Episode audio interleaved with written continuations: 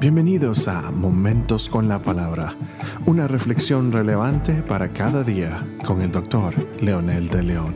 Saludos mis amigos y amigas, aquí estamos nuevamente con otro episodio más de Momentos con la Palabra. Esta vez vamos por la tercera parte de la parábola del trigo y la cizaña.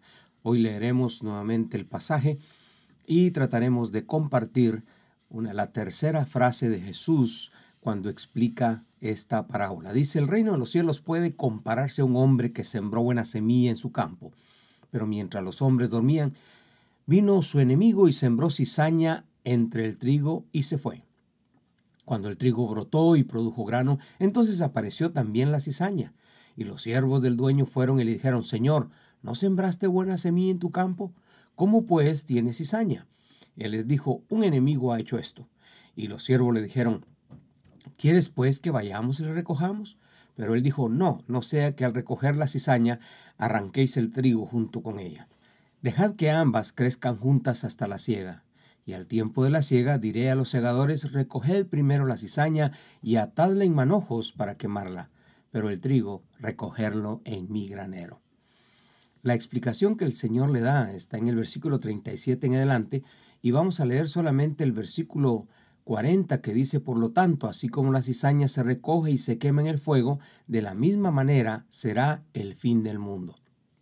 En el episodio de ayer nos aproximamos a interpretar lo que Jesús está enseñando en esta parábola y el mensaje central fue, necesitamos entender que el adversario de nuestras almas solo quiere matar, robar y destruir.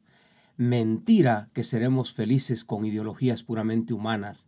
Mentira que alcanzaremos a ser dioses como lo sugiere la ultrahumanidad. Al tomar el control por nuestras propias manos como sugiere el humanismo, el humanismo ateo y el humanismo eh, eh, religioso, mentira que el alcohol, las drogas, la prostitución y el sexo ilícito nos van a hacer eh, felices y tener mucho dinero o tener abundancia como algunos eh, presuponen, eso no nos garantiza nada. Estas son las tretas del enemigo que quiere destruir nuestras almas y desvía nuestra mente, nuestro corazón, nuestros ojos, desvía todo para que nosotros no pongamos atención en lo que es más importante. Queremos enfatizar también que hay mucha gente que aparenta no ser mala, y que se relaciona con nosotros en las reuniones de los fieles, pero traen una doble agenda, son de doble moral, doble intención, no vienen a sanar su alma, sino son mensajeros del enemigo para destruir, son los que siempre están dando problemas, chismes para dividir la iglesia e implantar sus propias ideologías torcidas y enfermas. Hoy Jesús hace una clara advertencia que a la, a la vez es una sentencia, dice, por tanto, Así como la cizaña se recoge y se quema en el fuego, de la misma manera será el fin en el fin del mundo. El Hijo del Hombre enviará a sus ángeles, recogerá de su reino a todos los que son piedra de tropiezo y a los que hacen iniquidad. Y luego el versículo 42 dice, y los echarán en el horno de fuego, ahí será el llanto y el crujir de dientes. Por tanto, justamente porque son piedra de tropiezo, son instrumentos del enemigo, de nuestras almas, tienen la misión de destruir, entonces serán quemados. Jesús usa una figura que era usual entre los sembradores. Ellos sabían que esto podría suceder, pero ya sabían eh, el proceso a seguir. No arrancarla antes de tiempo porque podrían arrancar la buena semilla. Entonces crecen juntas, pero luego se identifican y a la hora de la cosecha es cortada y puesta aparte. Dice que hace manojos y luego los quema. Me gusta esta frase, y recogerán de su reino. Esto significa que nadie se puede colar. Dios no puede ser burlado. La santidad es la característica de los miembros de su reino y nadie, por muy santo que aparente ser, va a ser este eh, librado de no ser visto por el Señor y sus ángeles. Estos son los que podrían ser imperfectos por cometer errores, pero sus errores no son pecaminosos porque no hay malas intenciones o doble propósito o doble agenda. Hay muchos que cometen errores precisamente porque somos humanos, pero no tienen una mala intención.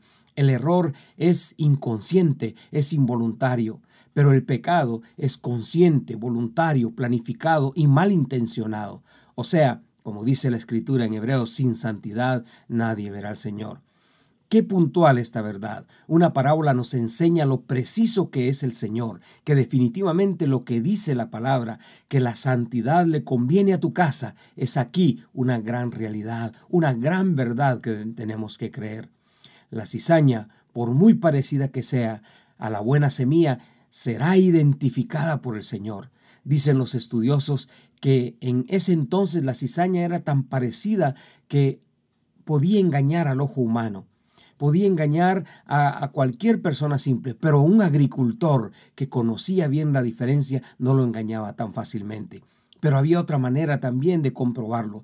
Hay otra forma de descubrir esta semilla que es amarga por muy poquito que uno la pruebe. Y por último, no tiene nutrientes y se usa mucho, puede ser venenosa. ¡Wow! El Señor sí sabe quiénes son los de su reino y quiénes no. Esto debe invitarnos a analizar nuestros propósitos, nuestras intenciones y nuestro ministerio. No finjamos más, porque dice claramente que no todo el que me dice Señor, Señor entrará en el reino de los cielos, pero irán al fuego eterno preparado para el diablo y sus ángeles, dice la Escritura. Y en el siguiente episodio continuaremos con la cuarta parte. Ore conmigo diciendo, amado Dios, líbrame de tener una doble agenda, de tener un noble, un doble propósito en mi vida. Ayúdame a descubrir, como dijera el salmista, si hay algo oculto y guarda mi corazón. Quiero ser transparente, quiero ser esa semilla preciosa que tú, Señor, sembraste en este mundo para que tenga esperanza en el nombre poderoso de Jesús. Amén.